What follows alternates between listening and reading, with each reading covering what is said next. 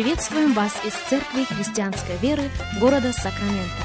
Мы молимся о том, чтобы последующие 15 минут послужили вашему назиданию и духовному утверждению. Присоединяйтесь к нашему эфиру, как пастор Сергей Головей предлагает вашему вниманию передачу «Настоящая истина». Здравствуйте, уважаемые радиослушатели! Сергей Головей у микрофона. Рады предоставленной возможности встретиться вместе с вами. Рады предоставленной возможности провести вместе с вами последующих несколько минут. Как сегодня мы продолжаем наш разговор на тему тезки.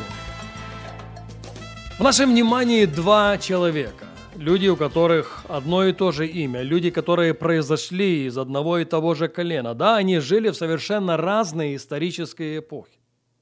И судьбы у них сложились совершенно разные. Но причина одна.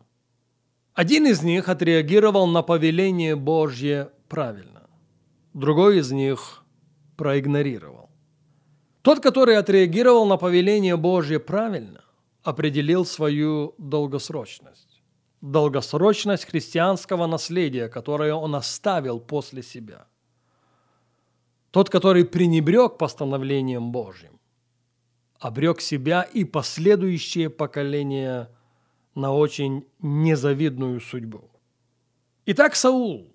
Мы находим повествование о нем в первой книге царств, в 10 главе, в первом стихе. «И взял Самуил сосуд сели, и вылил на голову его, и поцеловал его, и сказал ему, «Вот Господь помазывает тебя в правителя наследия своего» первый царь Израиля. Упускаем несколько стихов и переходим в шестой, и найдет на тебя Дух Господень, и ты будешь пророчествовать, и сделаешься иным человеком. Когда эти знамения сбудутся с тобой, тогда делай, что может рука твоя, ибо с тобою Бог. А ты пойди прежде меня в Галгал, куда и я приду к тебе для принесения всесожжений и мирных жертв.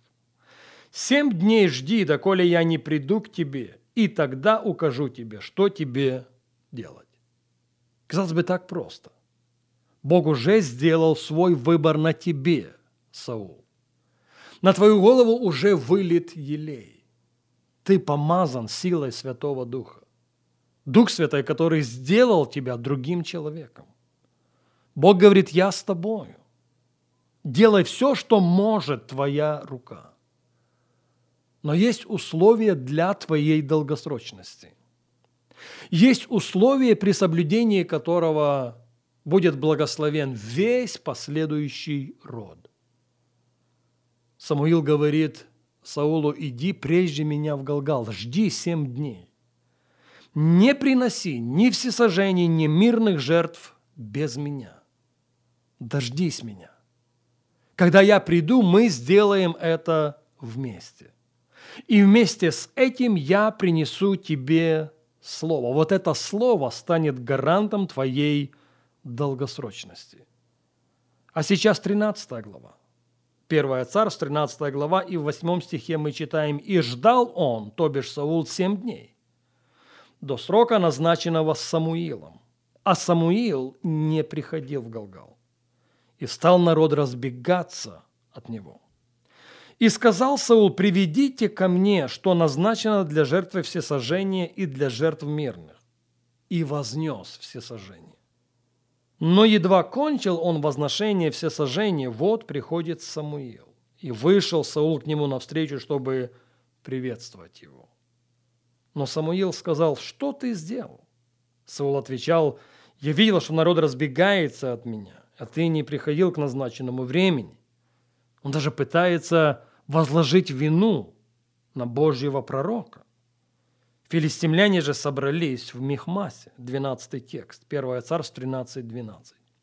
Тогда подумал я, теперь придут на меня филистимляне в Галгал, я еще не вопросил Господа, и потому решился принести всесожжение. Казалось бы, все обосновано. Казалось бы, его позиция защищена. Ведь же ты, Самуил, сказал мне ждать семь дней. Я ждал ровно семь дней. Это ты опоздал. Это ты не успел. Это у тебя что-то не срослось. А меня окружили филистимляне. а люди начали разбегаться. И я подумал про себя, вот сейчас я смогу оказаться пленником филистимлян. Я первый царь Израиля. Но что-что, этого допустить невозможно. Я должен был принести всесожжение. И сказал Самуил Саулу, это 13 текст, «Худо поступил ты». В английском переводе написано «глуп твой поступок». Очень опрометчиво твое решение, Саул. Худо поступил ты, что не исполнил повеление Господа Бога твоего, которое дано было тебе. Слушайте внимательно. Ибо ныне упрочил бы Господь царствование твое над Израилем – навсегда. Вот если бы ты дождался, если бы мы принесли все сожжения вместе, тогда было бы высвобождено Слово, Слово, которое стало бы гарантом твоей долгосрочности. Твое царствие упрочил бы Господь навсегда. Твои дети были бы на престоле. Твои внуки были бы на престоле. Последующие поколения были бы на престоле. И в 14 стихе мы читаем, «Но теперь не устоять царствованию твоему». Свою судьбу, Саул, ты поломал своими собственными руками. Почему? Потому что ты не дождался. Потому что ты не дождался слова. Потому что ты не дождался самого главного. Ты не дождался того, что стало бы стабилизатором твоей личной жизни, твоей семейной жизни, твоих взаимоотношений и последующих поколений. Но теперь, я цитирую еще раз слова Самуила пророка, не устоять царствованию твоему. По одной простой причине. Ты пренебрег постановлением Господа. Оно сводилось к тому, чтобы дождаться слова от Него. Ничего не делать до тех пор, пока не придет ясность. Ничего не делать до тех пор, пока не прозвучит Слово Божье. Ничего не делать до тех пор, пока оно не отозвется в твоем сердце. Ты будешь знать, что ты знаешь, что ты знаешь.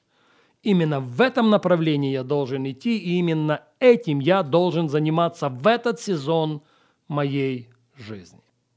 А вот еще один Саул. Переходим сейчас в Новый Завет, а именно в девятую главу книги «Деяния апостолов».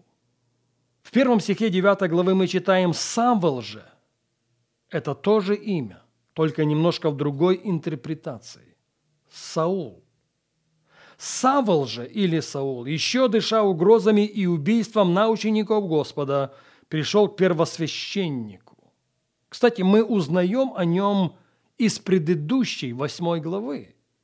В первом стихе мы читаем, Деяние 8.1, «Савл же или Саул одобрял убиение его». Кого? Стефана, потому что о нем мы узнаем еще из предыдущей главы.